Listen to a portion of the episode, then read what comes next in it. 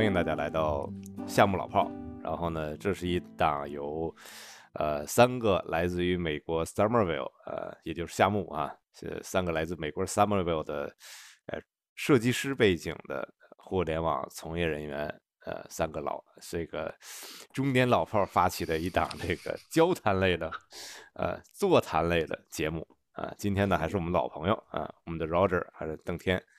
然后今天我们想聊的这个主要的话题呢，其实就是关于中国和美国的这个设计教育。呃，我觉得不如咱们还是三个人，还是多多少少介绍一下自己的这个设计设计相相关的这个教学和这个从业的从业的经历，可以简短介绍一下。要不邓天你先说？嗯，行行。呃，大家好啊，我是邓天，我现在是在那个谷歌做那个。UX 设计师的工作，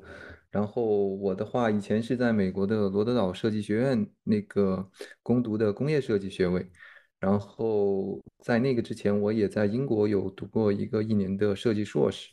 但是我的本科其实是跟设计没什么关系的，所以我是学材料科学与工程的吧，相当于是理科的，所以我其实是不是一个很地道的那种。对吧？像你们你们两个这种专专业背景出身的啊，所以希望等会儿我我提供的意见会会 给大家一些有代表性的是那种半路出家和尚。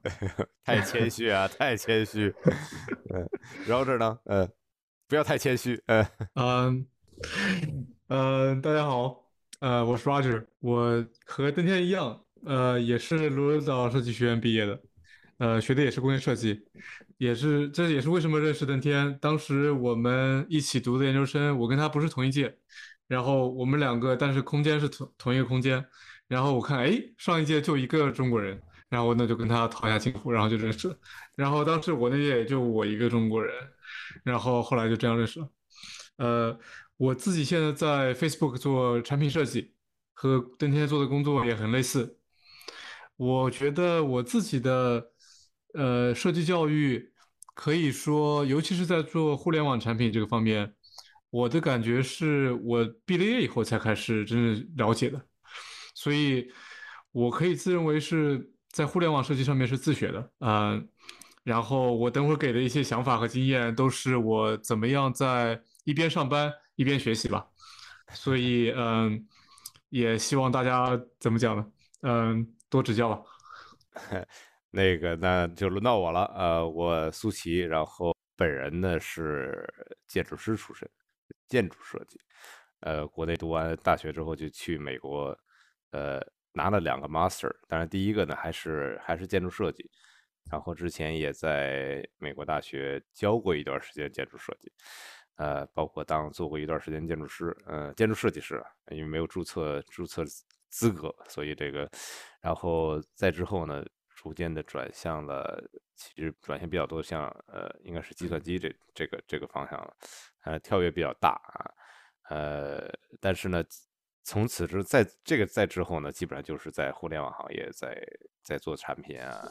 包括会会，比如说之前跟邓天我们也会呃沟通交流，或者是深度的去去去去做一些设计方面的工作，呃，但是现在比较少了，现在在一个。国内的一家云 SaaS 企业叫酷家乐，里边担任管理工作。嗯，所以呢，今天今天我觉得更重要的还是聊一聊这个。当然，知道大家的这个背景之后呢，我觉得其实一直都想跟绕这还有邓天都特别关注在这个中美教育本身的这个，尤其设计方面本身这个这样一个不同，对吧？而给大家带来的一些想法啊，或者是思考上的一个不同。我不知道这个 你们有没有什么。特别特别关注的点，比方说，尤其在这个中，在在这个美国公司里边工作的时候，应该我猜想跟美国同事的这种，因为教育带来的这种不同的想法，应该是还蛮多的吧？会不会遇到什么有什么冲突啊，或者是有什么这种 conflict 啊？你们会会会发现我发现过吗？我自己的感觉是在工作的时候和很多的设计师，他们往往都不是就纯粹的设计专业背景毕业的。嗯，我合作很紧密的一个同事是广告专业毕业的，还有一个我在办公室的导师，Facebook 的导师，他是做呃学习摄影出身的，还碰到过各多各种各样来自不同行业的。我觉得最有趣的是，我发现往往做的很优秀的设计师，至少在我们公司，呃，好像很多都不是设计这个背景，往往是另外一个背景。然后我的感觉是，当你有一个设计背景的时候，你一开始工作的时候，可能和其他的同类的人相比，呃，同一届毕业的同学相比，可能你在这个技巧上面啊，无论是用软件，还是说呃设计的基本功上面有一些优势。但是很快的，我发现就是这种优势，别人很容易可以赶上。然后在整一个设计师的晋升当中，你会发现那些更加有底蕴和更加有不一样的想法的呃设计师同事，可能会就走得更远一点。那个他们可能有一个相对独立的世界观的体系。所以我记得邓天你说你是学那个以前不是学设计的，我猜我们三个人里面可能看到你要走得最远了。我好奇你有什么感觉不一样？我其实我我我首先我声明一下，我没有什么底蕴啊。我觉得如果 刚才罗就是说底蕴是一个那种啊，是一个你的很重要的一个一个资历的话，帮助我觉得这个我还需要还要学习。我觉得刚才对罗就是说的很有意思，就是我不知道就是当你跟这些设计师在交流的时候是。就是很主动，很很就是平常的，大家会说哦，我是学这个毕业，然后你是学那个毕业，然后互相聊。因为我感觉好像我，呃，就在谷歌这边没有说好像去，呃，去询问或者去了解你是什么毕业的，因为你在那个公司的那个那个人人的那个简历上，就是你可以看到他的那种，也看不到别人是什么毕业的嘛。所以我我感觉可能有时候不是很熟的那种合作的对象，我也不会想去问，所以我。等会儿可以和我交流一下你是怎么了解，但是我觉得，其实我觉得对于我来说，也许没有这个背景，有时候就像你说的，可能开始，当你刚刚想进入这个这个行业的时候，确实是比较困难，因为也许你投，尤其投大公司什么，你的敲门砖都没有嘛，对吧？不像你有一个这种非常好的一个设计，就是你可能都没有这样一个一个网络，一个就是你的以前的毕业的。学学姐学长啊，帮你就是推荐一下，因为你的朋友很大很大程度都是在完全不同的领域嘛。我觉得，所以我想说，可能起跑的会慢一些，但是我觉得，当我觉得也许重要的就是，当你发现一个适合自己去去去追的方法的时候，我觉得你会不停的完善。因为我觉得设计其实最重要的是，其实我觉得设计很有意思的就是，当时我们在罗兰岛的时候，我觉得我们的老师也在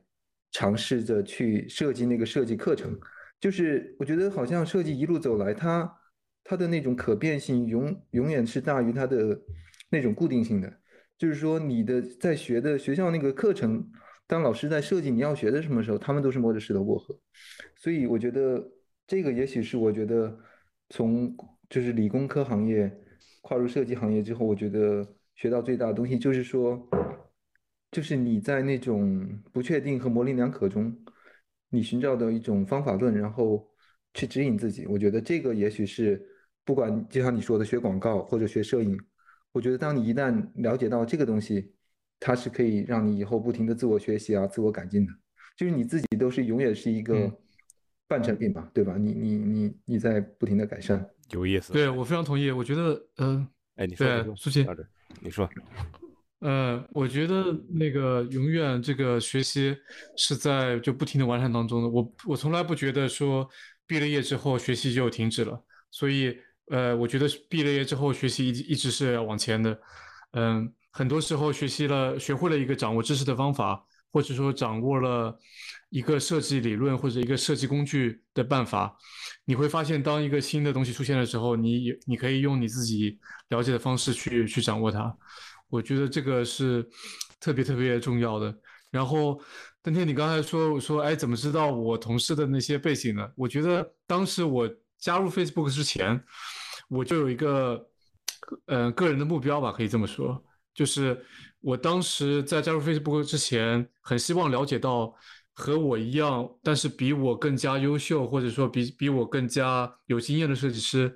他们是在做哪些事情。因为我希望，比如说过了五年、过了十年之后，呃，我也是那样一个设计师。所以，当我每次在工作当中碰碰到一个同事说：“哎，这个设计前辈有点意思。”然后我就会私底下去打听这个人是谁。然后，无论是到 LinkedIn 上面看他以前的这个这个呃嗯这个他自己的个人经验也好啊，或者甚至就是单独的约他出来说喝杯咖啡啊，聊聊天啊，或者说甚至是嗯建立一个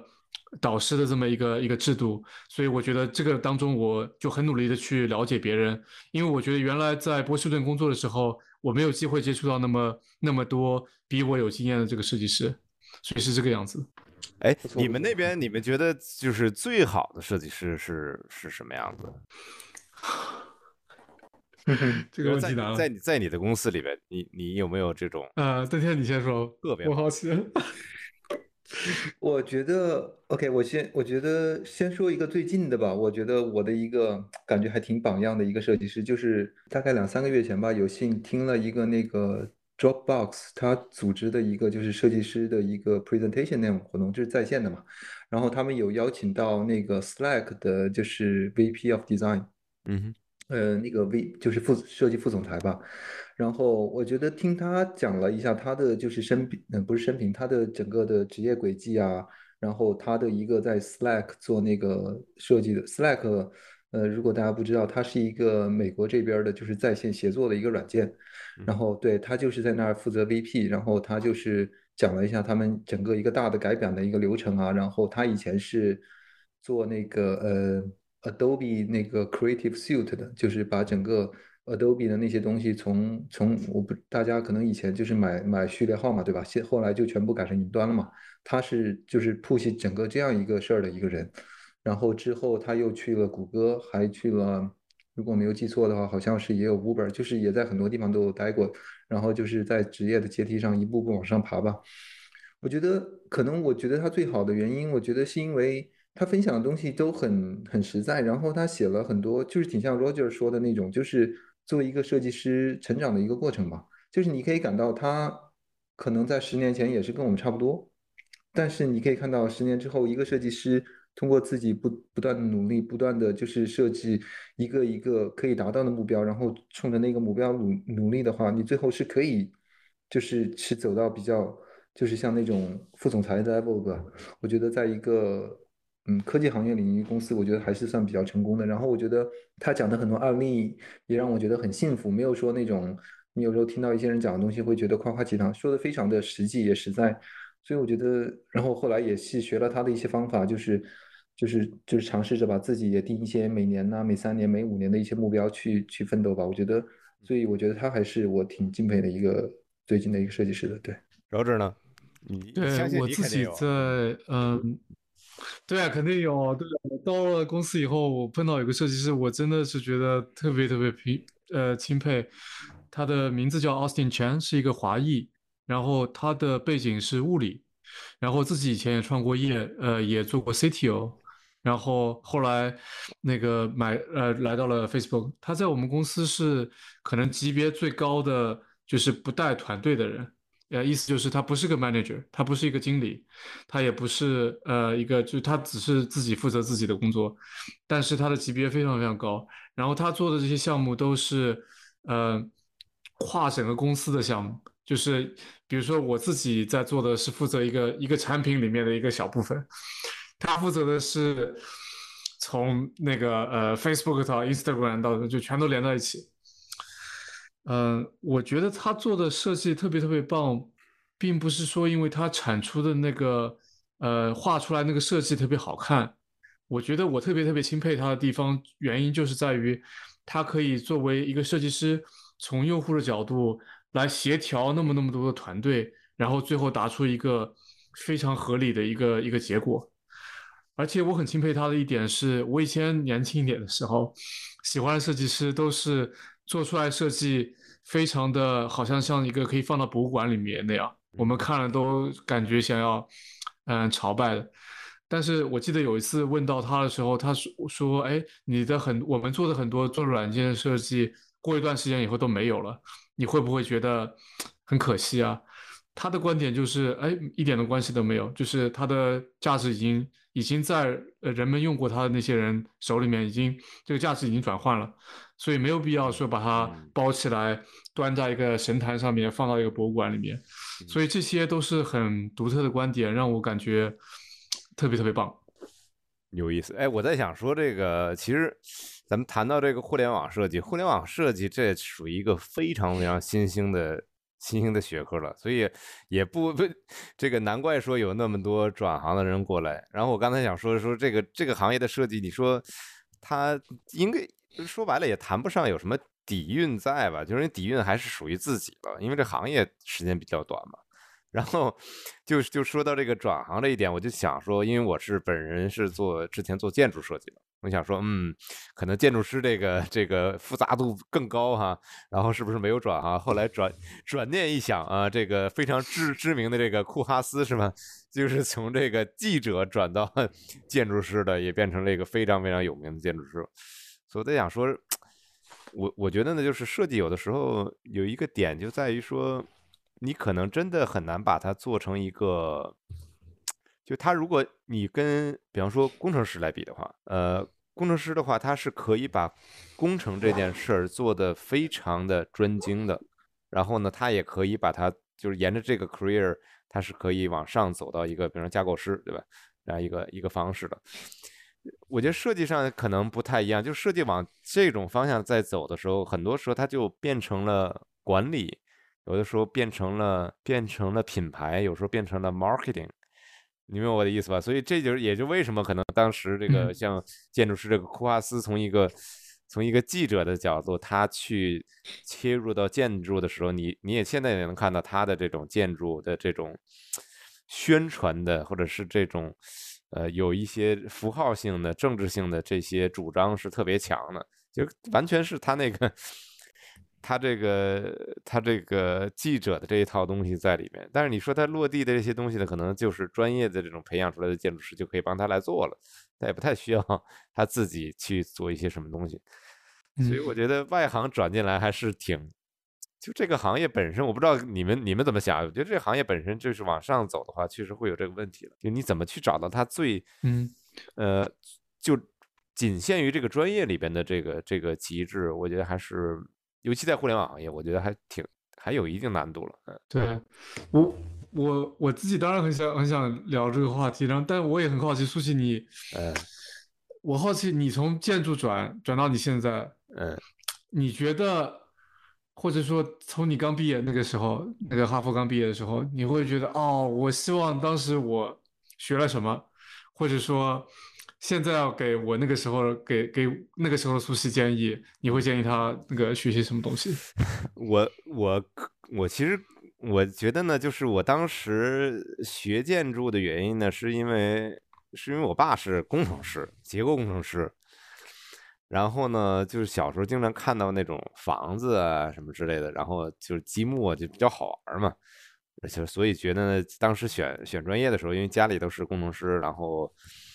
呃，就觉得好像建筑还挺适合的，呃，但是我个人来分析我的性格的话，我还是比较偏偏工程的，相对来说啊，相对来说，呃，我可能因为这么多年一直在学建筑，有这个 sense 是在的，但是思考的方式还是比较偏偏工程师的，所以这个我就是这这就难免说最后这个还是转行到了这这一边，我觉得这也 也没办法，我觉得性格使然嘛，所以你如果要是说。当时能不能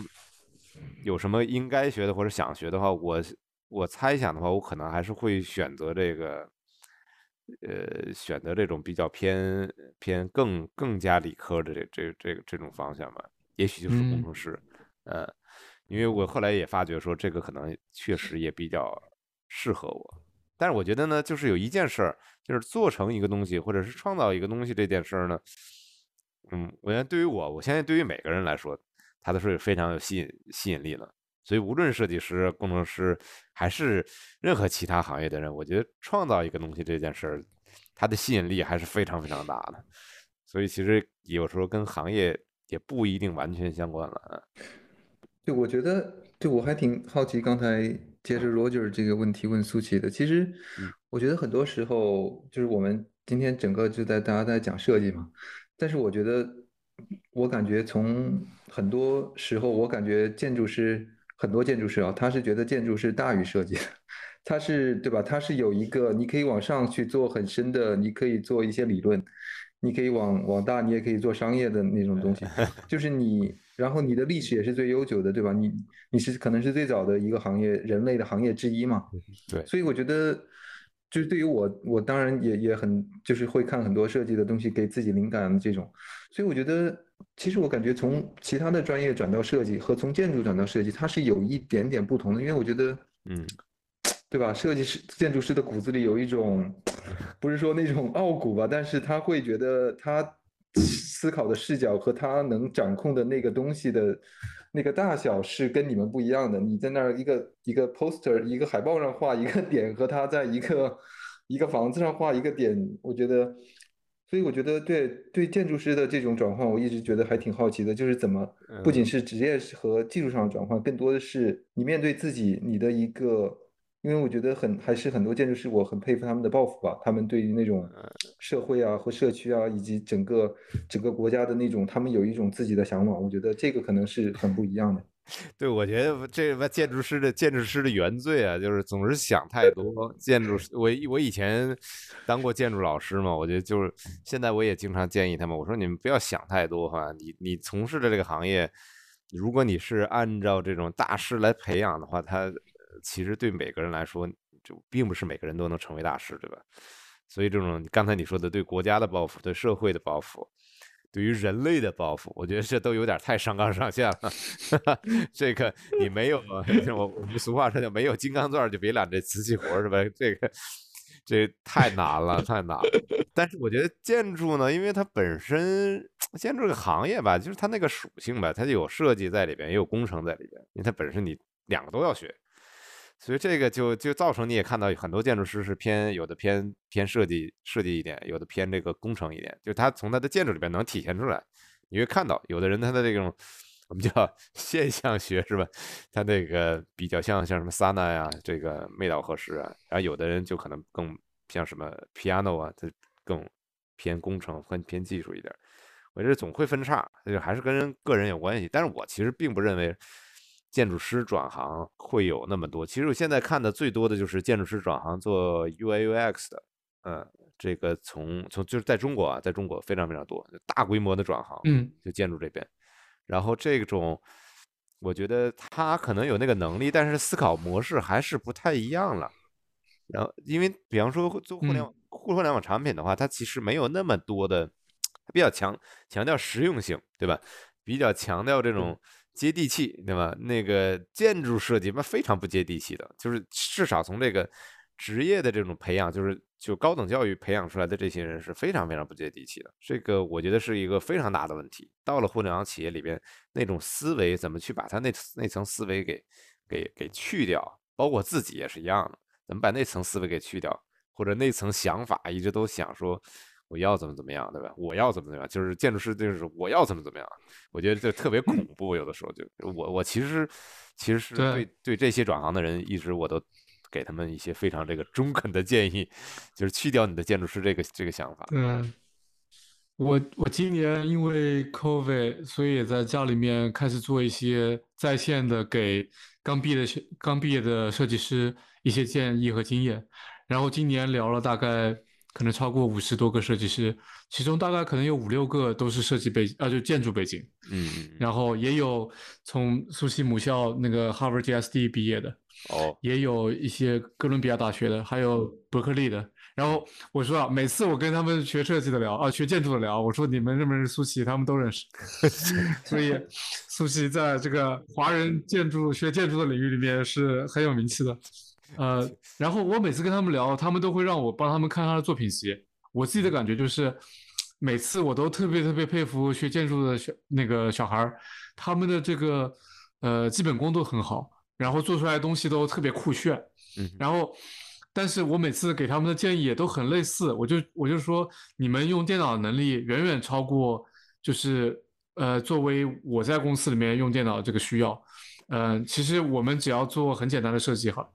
但是在你的作品集里面，我很少看到你怎么样去思考一个用户怎么样经过一个流程，然后达到另外一个事情。我看到的在你的作品集里面的那个人，都是一个很小很小的一个点，然后在一个很大的建筑边上，然后就这么站着。然后在做互联网产品的时候，我们需要考虑的人更多的是说。他怎么样，就是经过你一个你建立的一个一个一个嗯程序，然后让它在这个程序当中可以嗯怎么讲，就是周转，然后最后达成一些达成一些目标。呃，这个当我当我发现都是缺了很多的。然后哎，我其实蛮好奇的，那个苏琪，那现在在中国做互联网设计、UI UX 设计的那个那些学生，他们刚毕业都来自于什么专业？在中国现在已经有这个有这个专业了吗？我应该是没有，它有互，其实需要什么 interaction design 吧，得互交互设计吧，有这种专业。但是我我我觉得我整体看下来的话，我其实我非常认同啊。第一，你刚才说的这个，我觉得建筑师转行，他们就是建筑教育这种培训出来的学生，就是转行到互联网做设计呢，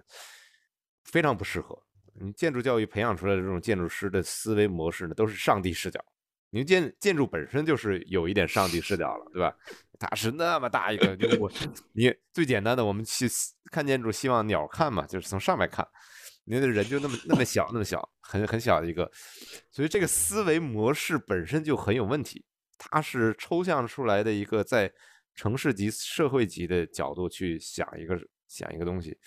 思维模式上就有点问题。我我。我感觉整个转行的这种下来的话，我认为最好的还是其实工业设计的是最好的，因为它是比较第一呢，工业设计本身做的东西都是产品类的，那产品类要跟每个人你用这个东西是很相关的，对吧？所以它不像建筑，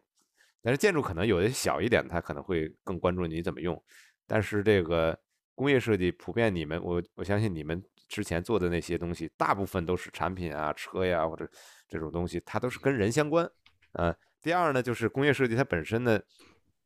你操控这种三维啊软件的这个也是需要有这种培训的，所以其实本本身对于这种呃更复杂的物件，比方说从二维到三维这样一个复杂度是有概念的，我觉得这也挺重要的，尤其在我们这种公司就是。做这种三维建模软件的 SaaS 软件的公司的话，你如果这个一点 sense 都没有，如果你比方说只是做平面的，那其实你本身想去往这个方向去做这种类型的产品设计的难度是还是有一些的。所以我觉得，其实让我看来的话，转行最多的肯定是工业设计多嘛，而且我觉得工业设计也是相对来说是是比较适合的，无论是转到 UI、UIUX 还是转到这个叫叫叫产品经理，嗯。嗯，对，我挺同意。我记得以前在和登天在罗德岛设计学院学设计的时候，我们到了年底，然后呃答辩都要做一个呃 PPT，做一个 slide 然后有些时候我们自己会自嘲说：“哎，我们是做什么设计的？我们是做 PPT 设计的。”登天，你还记得吗？对对，我觉得，因为当时我觉得罗德岛他的教育还挺。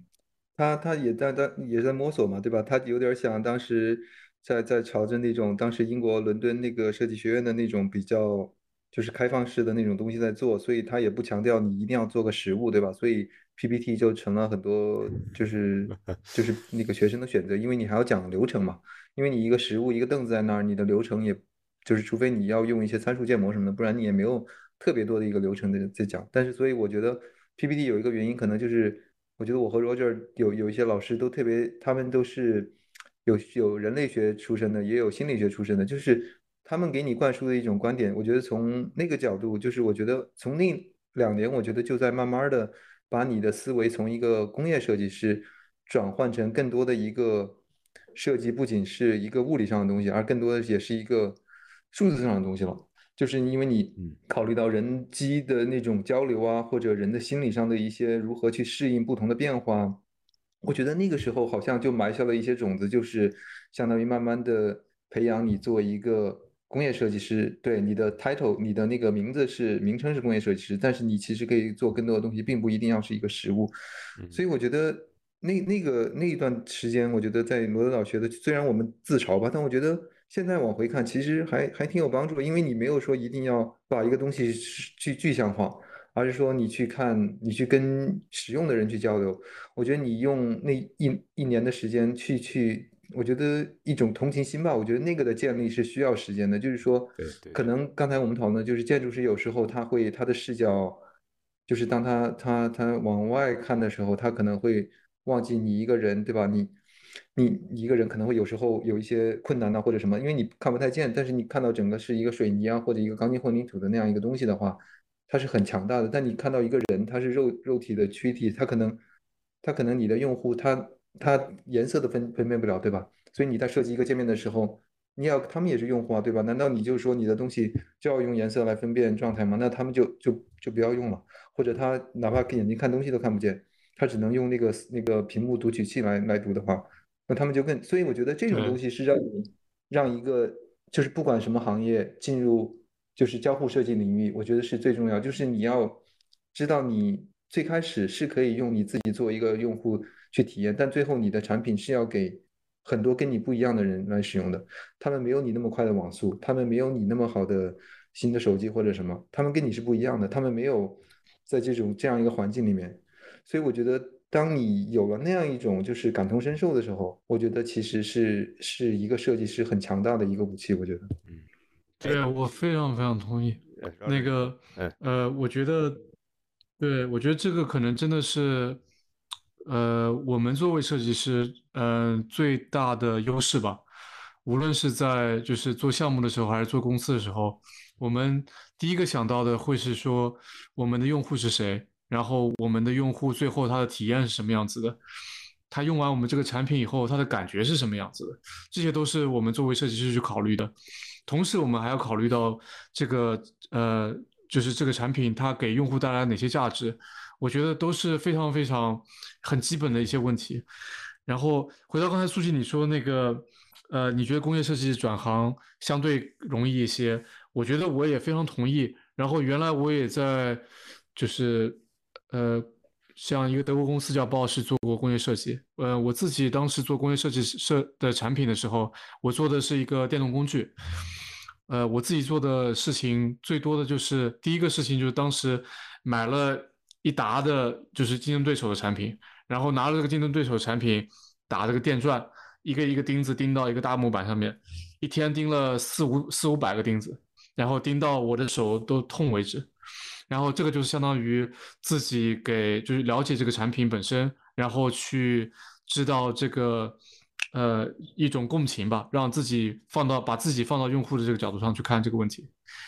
我觉得工业设计和做我们互联网设计可能最大的差别地方是，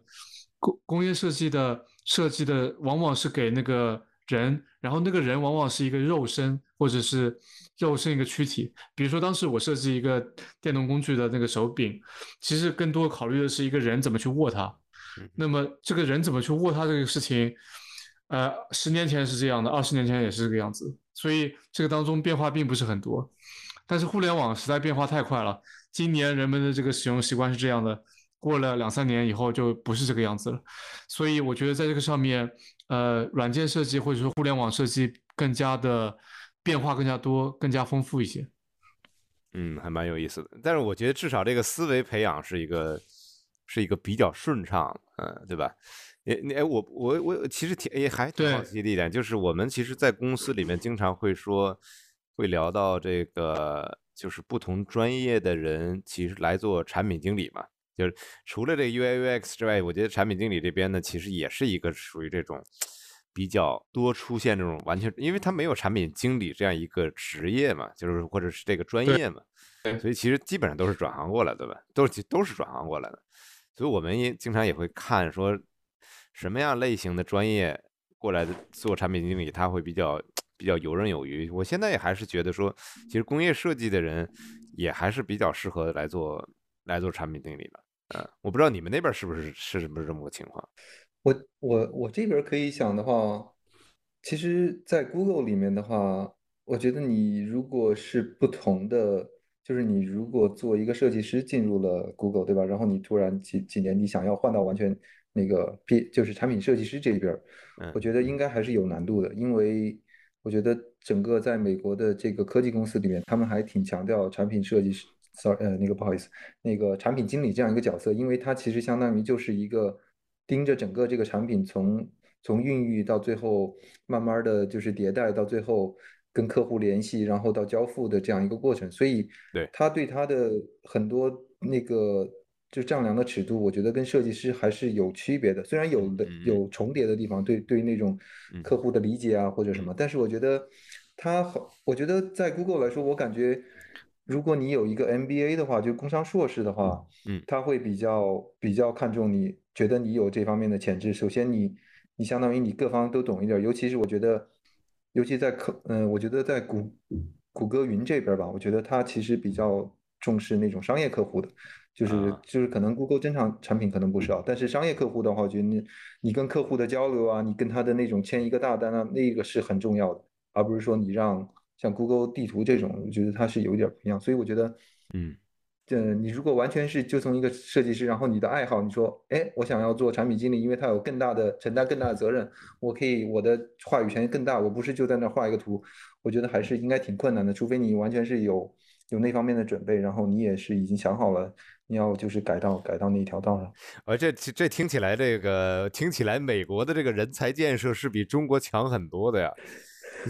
拿一个学的呃有 MBA 学位的人去做产品经理，我觉得在中国这都不不就至少在我们公司是不可能出现的。就是我觉得就是我还是还是相对来说，我觉得美国这边沉淀的时间比较长。中国这边我感觉啊，就是在整个这种呃就是科技类的行业里边，其实无论是产品经理也好，还是设计师也好，其实他的在整个价值端的链条里边是非常非常末端的。你听起来你这你说这个就完全不不是不是一个状态，在公司里边的这个状态，就这边是非常非常末端的，就是基本上那就是呃除了管理层之外，然后就是工程师，就是对吧？就是基本上这两个是决定性作用。那具体你产品经理说白了就是那管理层提出来，你产品经理就实施呗，那你就盯盯着这些人干活，对吧？然后当然有肯定大一点的产品会会这个产品经理会跳出来，但是一般情况下往再往下走，产品经理的作用就相对来说比较低了。当然这也取决于个人了，那个人能力、个人能力各方面。但是设计这边呢，在中国这个土壤上，其实就更就是中国非常爱说的一件事叫美工嘛，就是只是画那个 pixel，对吧？其实我觉得这个还挺难的。当然也，就我觉得这两方面，第一呢，它整个整个行业是有这种这种倾向；第二呢，可能本身自己的能力也没有那么强，就是把这事儿给突破出来，对吧？所以我前前几天我我记得我们公司的这个 U，国内叫 UED，UED 部门就是 UI UX 部门，我去给他们做了一个分享。然后他们就问我说，怎么在这个呃，比方说一个敏捷组里边，一个产品组里边，能够发更好的发挥设设计的价值？我给他们提了一个建议，我说你们学学写代码，对吧？你如果能会写一些代码，你在这个交流沟通中呢，呃，就会更更有话语权。就是说，你的你提的建议更容易被别人呃听懂，对吧？更容易传达到别人，然后对方也不会说直接。呃，把你的建议给忽视掉，嗯，就这这其实是非常非常经常发生的，就因为大家可能觉得说，反正我这东西我是这么开发的，对吧？我出来你就给我换个样式，那对他来说，这这个价值就很很小了。但我觉得另外一点就是，当你去学习这个东西的时候，其实是是你是在学习跟你合作中对面那个人他的一个思维模式和方方法嘛。这样的话，你可以就是大家其实协作起来会会更顺畅一点。但是我听起来好像美国还是对，还是好很多，还不太一样。嗯，对我，我觉得呃我我不知道，我有些时候看到，嗯、就是中国的同就是怎么讲，同行做的一些设计，或者说在中国做 UED，呃，这个才华就是不太一样。就是如果说你想做一个产品设计师，嗯我觉得更加重要的这个能力，当然还是想清楚这个用户的体验是什么样子的，对对对然后在沟通当中，就像苏西你刚刚讲的，可以跟不同的呃背景的这个同事能够一起交流，把你这个想法通过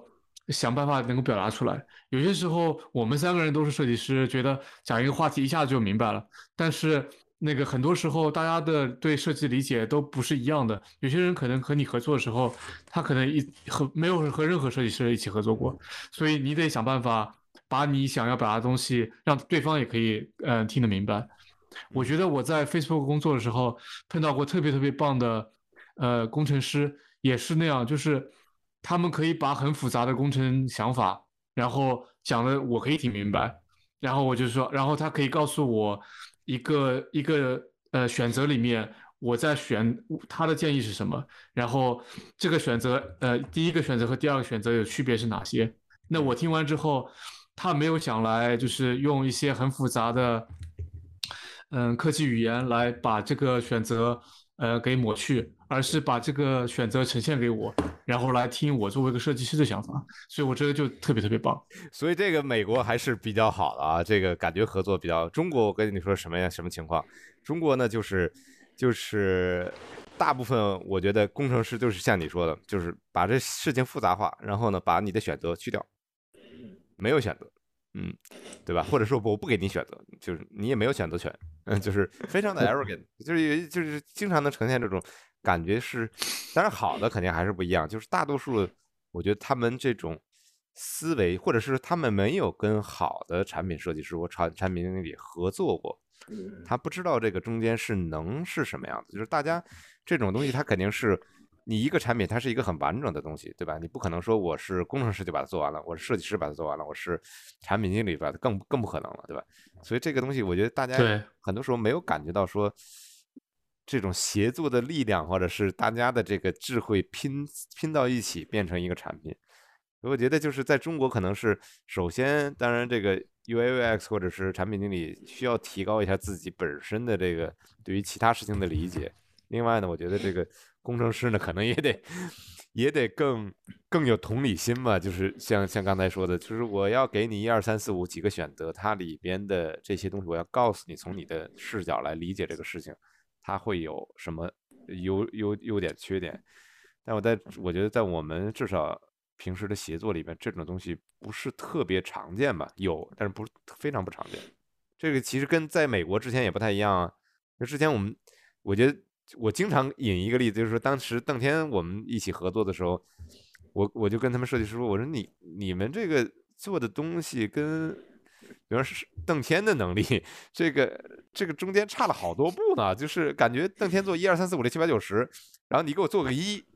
然后我觉得这。你明白我意思吧？就是举个简单例子，以前我们这个前端的工程师可能把一些就是会经常会出现嘛，就是你把设计稿给到他，他这边还原不好嘛，对吧？那还原不好的话，之前可能有一些小的点，等天这边就自己还原了。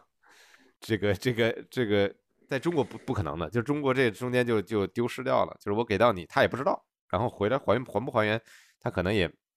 就他可能只会去逼迫他还原，就把这个。关系搞得又就非常对立，就非常难做。然后包括整体的产品设计的角度来说，我也很很少看到说每个人过来跟你 propose 一个设计的时候，他是在在一个更高的层面去思考这个产品怎么带来更多的价值。这个也非常非常非常 rare，极其 rare，对吧？这个我觉得是是问问题比较大的。嗯，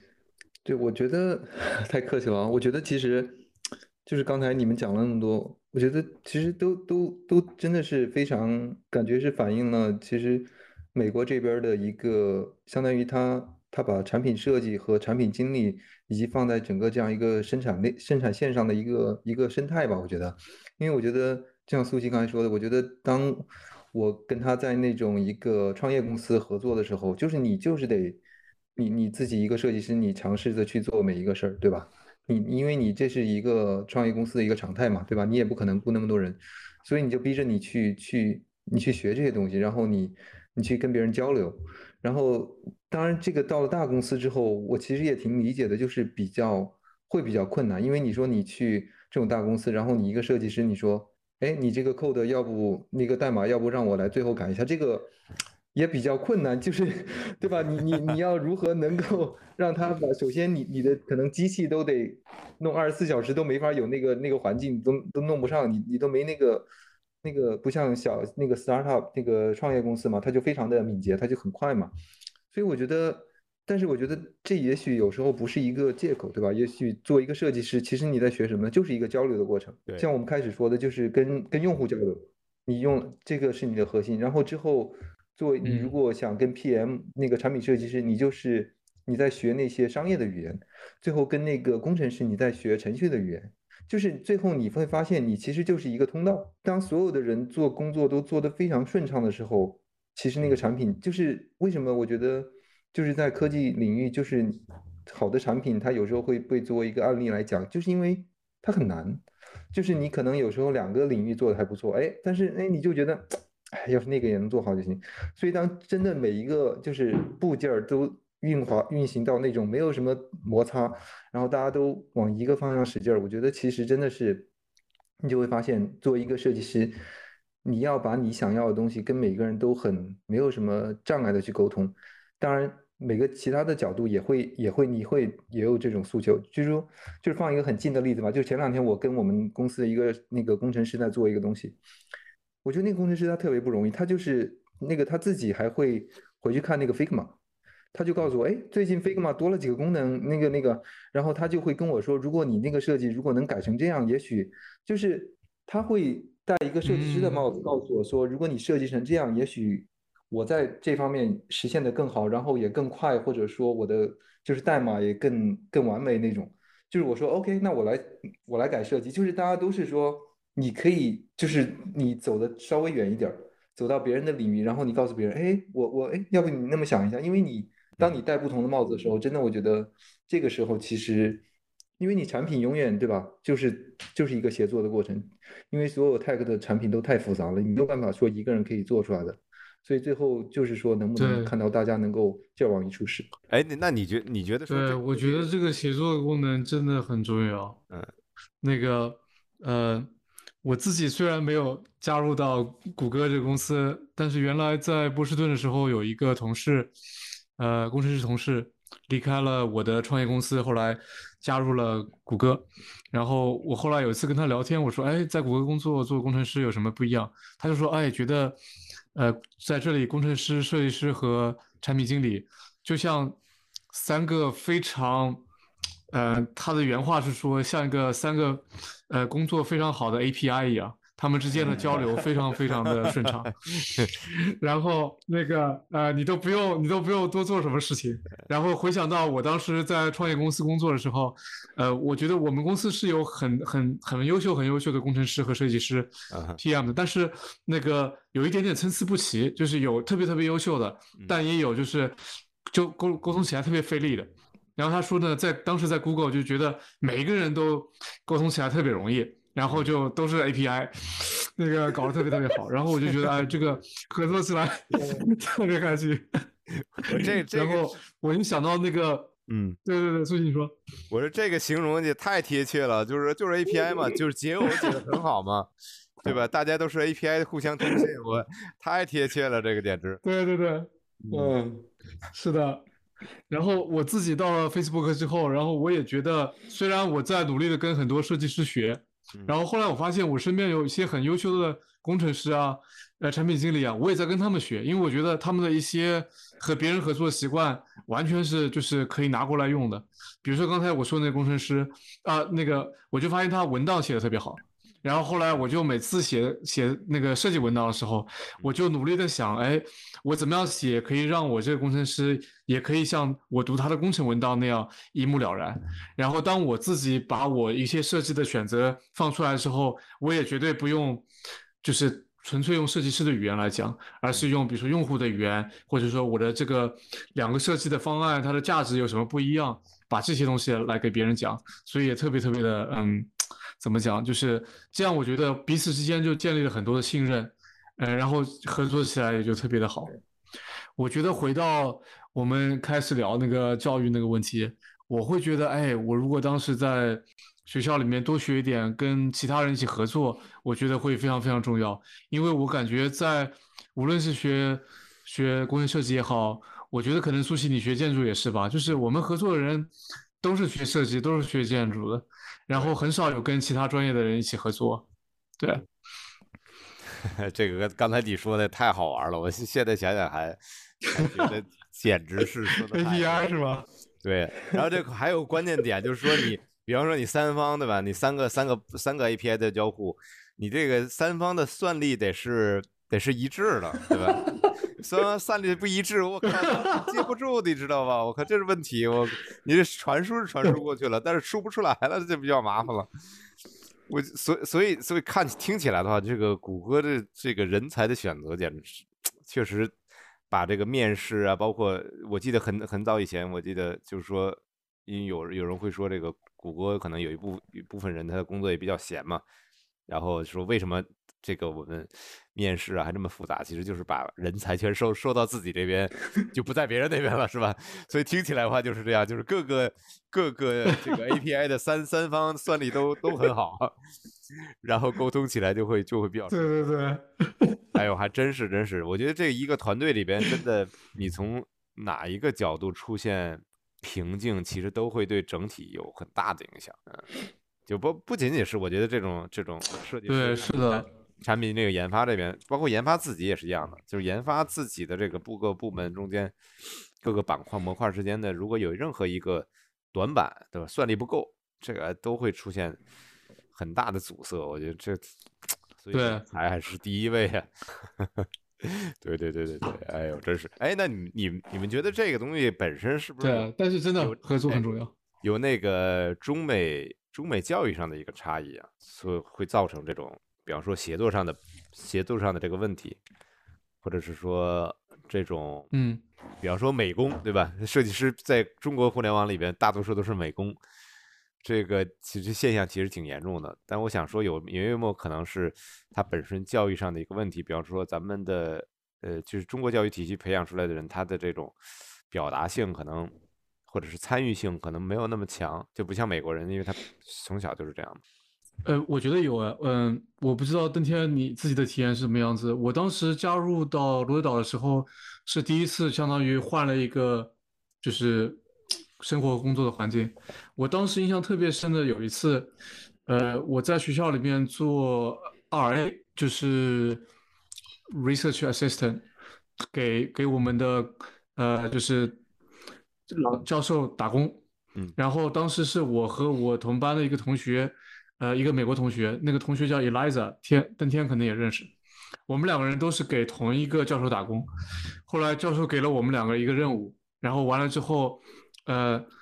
后来我跟我的那个美国同同学一起做，结果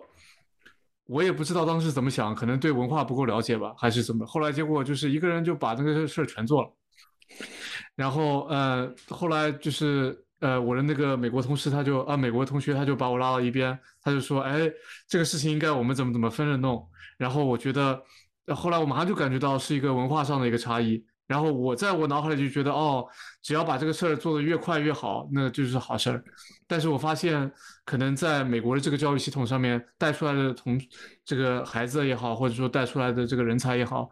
他都是特别注重呃人和人之间能够朝着一个呃目标共同的努力，互相的帮助。可能一开始的时候会慢一点，但是呃，就是如果你要做一个长期的项目，呃尤其是你要走的一个特别特别远的话，你确实需要一一群人一起往一个方向去努力。嗯，我邓天，我好奇你当时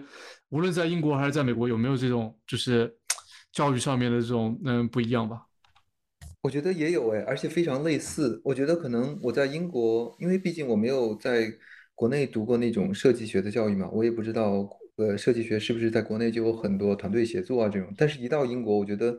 前几个项目就是一下子就把你跟其他好几个人一下就是组成一个队儿，然后就开始你们一起去去做。就是这个对我来说，当时是非常新的一种体验，因为我大学本科你是没有什么团队，对吧？没有没有没有团队的这个概念，你你自己上课啊，学学这个学这个课学那个课，然后你考试过了就行了。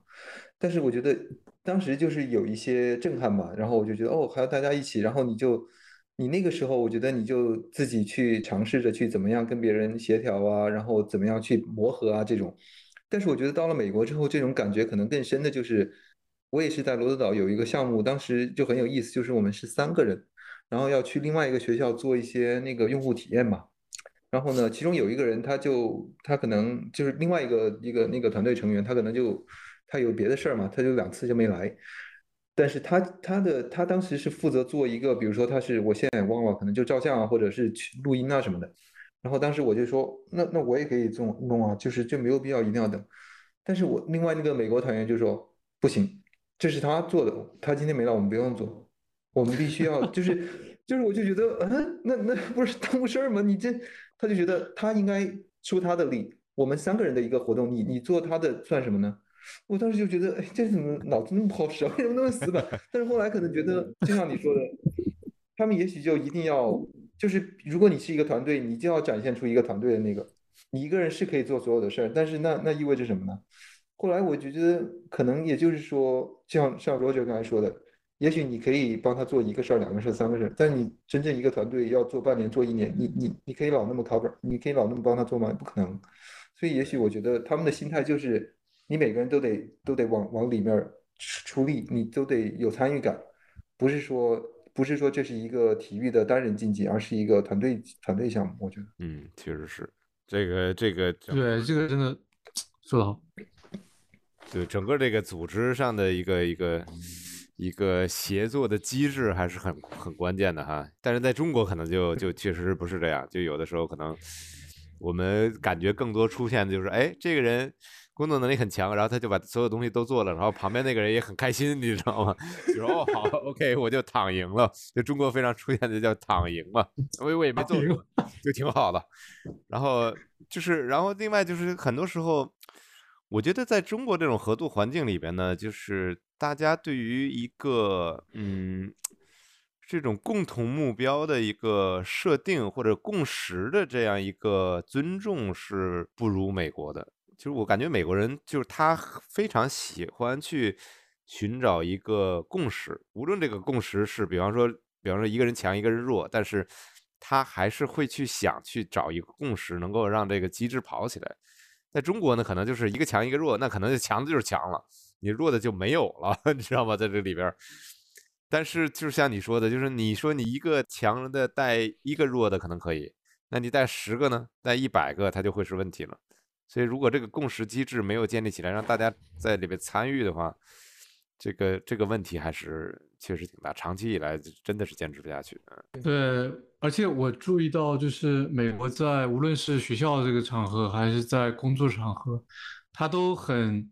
鼓励，呃，就是强带弱这种这种情况。包括我和邓天现在都是比相对有点经验的这个设计师了。我在 Facebook 工作的时候，我的一些目标就是如果要升级啊，我的目标，我的老板会说，哎，你可不可以？把你的这个能力，就是让更多的人可以就是得到受益，然后不仅仅是说你自己一个人可以把这个事儿做得很好，而是说你可不可以产生一些方法论，或者说提供一些建议，可以让别人可以学到一些你做的东西，然后他也可以升级。嗯然后只有让就是大家嗯、呃、水涨船高了，一起推上去了，那么我才有可能成为更加优秀的设计师。这个样子，所以我觉得他作为一个公司本身也很鼓励这样的一种怎么讲，嗯、呃，合作或者说大家一起朝着一个方向、一个目标去努力这么一种方式。哎，刚才我还有一个问题，我觉得挺有意思的，因为邓天提到说，这个谷歌那边产品经理可能比较倾向于找这种有 MBA 学位的，是吧？这个在在中国真的超级。我就至少以我的这个理解啊，就非常非常少见，就是产品经理嗯这样一个方式。呃，因为比方说在我们现在公司里边，产品经理一般呢都是都是学工科的这种方式出现，就是比方市市场上他可能会会做一些分析调研，但是呢，其实真正就是 down to earth 的 business 这个层面上的东西，我觉得。还很少见，很少见，就是因为我们这种产品经理产，因为我在这边其实主要是负责产品嘛，这边就是我感觉就是有的时候我去给他们提建议的时候，就是就是真的那种 business 的思考，还是还是不容易了，就大多数还都是那种就是我要做什么，然后对吧？我要怎么怎么做，然后呢，我觉得是什么样，别人有什么，然后怎么怎么做，但是真正是说我去。市场上去客户那端，我能 sense 到，就是他的 business 依赖他的 business，比比比如比方，他这个特殊的 business model 是什么样子，对吧？它的价值是从什么样的一个链条里面出来的？我觉得哪一个点是它，或者是它的整个的这个这个模式更偏向于什么类型的？就这种类型的一个剖析，我觉得还是挺挺少见的，因为这都是非常 MBA 的一个方式去思考思考了嘛。对，这在中国超级少见。是的，嗯，对，我在 Facebook 这边碰到的一些产品经理，也有不少是 MBA 这个背背景毕业的，尤其是有不少从呃怎么讲那种就是 marketing 这个 perspective，呃这个市场营销这个这个这个背景呃进来的，然后慢慢慢慢转成这个产品经理这个样。但同时我想说的也是，就是我觉得产品经理可能也有一点点呃。就是他，我不觉得他是一个完全，他有一些经验和能力是可以转化的，但同时他也会根据不同的产品有一点点这个细分。就好像苏西，我猜你在酷家乐可能做的一些产品经理，可能他需要一点建筑或者一点三维设计的背景，对，然后你才会有点放心来做这个事情。嗯，我觉得在 Facebook，我现在合作的这个产品经理，他以前做过很多的数据啊、统计方面的这个背景，他自己是学呃电子计算机的，嗯，所以我觉得他非常适合带我的这个产品做产品经理，因为我们是一个有很多很大数据量的一个产品。但是同时，那个 Instagram 以前的那个，呃呃，这这个产品经理，包括现在 Instagram 这个整个整个产品的这个负责人，可以说是 Instagram 的 CEO 吧。他原来是嗯做产品设计出身的，嗯，就跟我跟邓天一样。然后我觉得很大原因就是因为 Instagram 是一个非常呃有有怎么需要设计的这么一个一个产品。那我觉得他很自然，就是有一个设计背景的人来带领这个产品往前走，嗯，所以我觉得可能跟他这个呃产品本身也有一点点关系。对，但我非常同意那个在呃 NBA 做产品经理，这个真的是挺多的。而且说回到教育，我记得当时我和邓先在罗德岛还学到了一门课，就是专门请了一个呃 NBA 的，就哈佛大学 NBA 的一个毕业毕业的一个特别有经验的一个商人，然后给我们。来带了一门课，讲的就是，呃，创业啊，然后设计的价值啊，等等之类。我觉得当时在罗德岛也学这门课，受益匪浅。对对对，我觉得我觉得我嗯，你说等等天，你说。对，我就想说一个很快的例子，就是我身边就有一个这样的，呃，她是一个一个印度的女生，然后她是呃现在在 Gansler 做那个项目经理，这苏琪应该比较熟，对吧？你在建筑公司做项目经理。然后他他利用那个就是闲闲暇时间，他在那个伯克利大学现在在辅修一个那个 MBA，然后他就准备马上就是去进入那个那个科技领域去做一个 PM，就是他是非常棒的一个人，对他就是我觉得他这个就是非常典型的一个美国，就是有一部分人想进入那个就是科技领域的一个那个跳板，因为你有了 MBA，然后你也管理过大型的项目。当然，他他也跟我说，他说他跟我们说，他说他肯定不不指望第一次就可以加入那种大厂嘛，他可能先从小的那种创业公司开始。但是像他的那种经验，就是经历加入任何那种小的公司，我觉得做做一个产品经理是没有任何问题的。对，嗯，有意思。就是我这我觉得刚才 Roger 说的也也挺有意思，确实是这样。就是你可能更互联网属性的这种产品，像 Instagram 这种，它可能你不需要 MBA。的学位去去去去去想什么？因为因为其实说白了，Instagram 它也是免费的嘛，它也你不太需要去了解，它不是 To B 的这样一个产品，你不太需要了解说我这个 To B 端的采购啊方式啊，它的模式啊，或者市场现在的这样一个影响啊，宏观经济的影响，对吧？这种我会我估计可能也不太需要 需要需要去理解，我可能只是理解好一个用户行为，可能就对吧？能把这个东西做好也就 OK 了，但是。就是我觉得我刚才可能说的是更多的是在美国，就听起来的美国 MBA 做产品经理，它是一个比较常见的状况。在中国这个它它就比较少，就是基本上我们公司应该没有一个是 MBA MBA 来做产品经理的。我不知道其他公司啊，但是至少我看下来是没有的。这个就是还还还挺好玩的。然后另外就你谈到说方法论这个问题。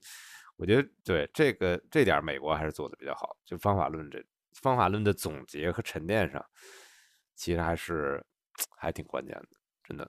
对，我觉得对。其实如果感觉总结一下的话，其实我觉得作为一个设计师，我觉得到了现在这一步，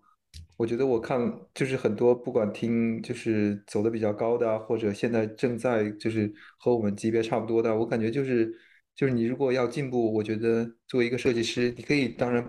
补足你的设计这一块儿，那是一定的，对吧？但是我觉得就是公认的美国这边，我觉得两条路就是，一条就是呃编编程，就是你你设计师加上一个就是一定级别的程程序的那个，另一条路就是 MBA 或者商业，就是就是你作为一个设计师，你以后要提高自己、提升自己，或者有更多的话语权，或者你不管进阶啊或者什么，我觉得他们都觉得光有设计是不够的。那你你还要一个加一个别的是什么呢？你可以选择商业那边的东西，或者你选择编程那边东西。这样的话，你就成为一个更相当于你也不是万金油吧，但是起码就像你刚才说的，如果一个就是一个团队里面有一个什么需要补足的，你可以担一个半人的活儿，甚至两个人的活儿。那你这样的话，你自身的价值就不一样了。嗯，哎，那那你们对我非常同意。我，哎，对苏欣，你说。你们你们的选择是啥？就比方说，Roger，你俩 对。Oh my god，这个难讲。我本来，嗯，或者你期望？我觉得我现在也在两两当这个就是摇摆。那个我自己其实和登天一样，也特别喜欢就是自己做设计。然后有些时候，尤其我自己特别爱做数据量很大的设计，那个做出来的感觉很棒。呃。但今年，因为在二零二零年，我觉得有机会在我们这个团队里面带小小的带了一下团队，我觉得那感觉很棒。然后还我还记得今年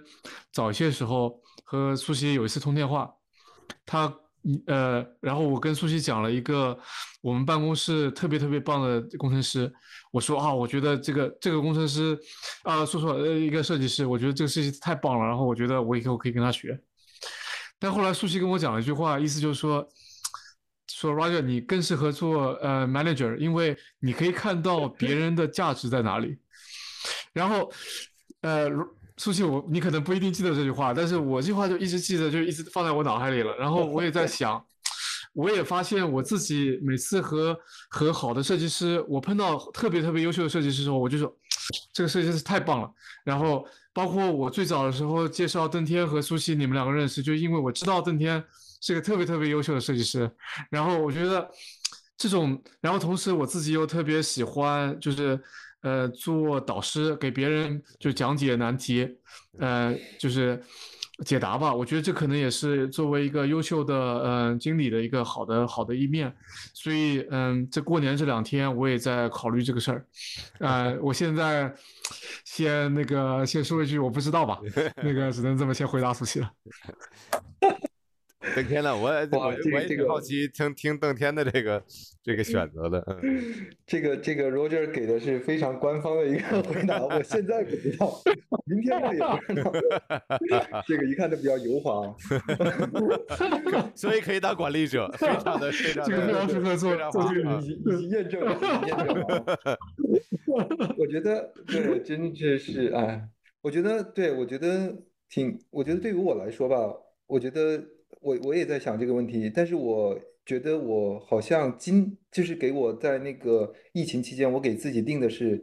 在二零二零到二零二一，我会尝试着学更多的编程，然后我会想，就是明年的话，我会想慢慢的也那个呃，就是管理方面的东西，因为我觉得就是我觉得这个永远都是一个不是一个二维论的问题嘛，不是说你捡了一个你就要放弃另一个，我觉得更多的是看自己喜欢什么，就像。像相当于你们刚才说的，你是你是一个管理者，还是你你是一个带兵的人，还是你是一个打仗的人，对吧？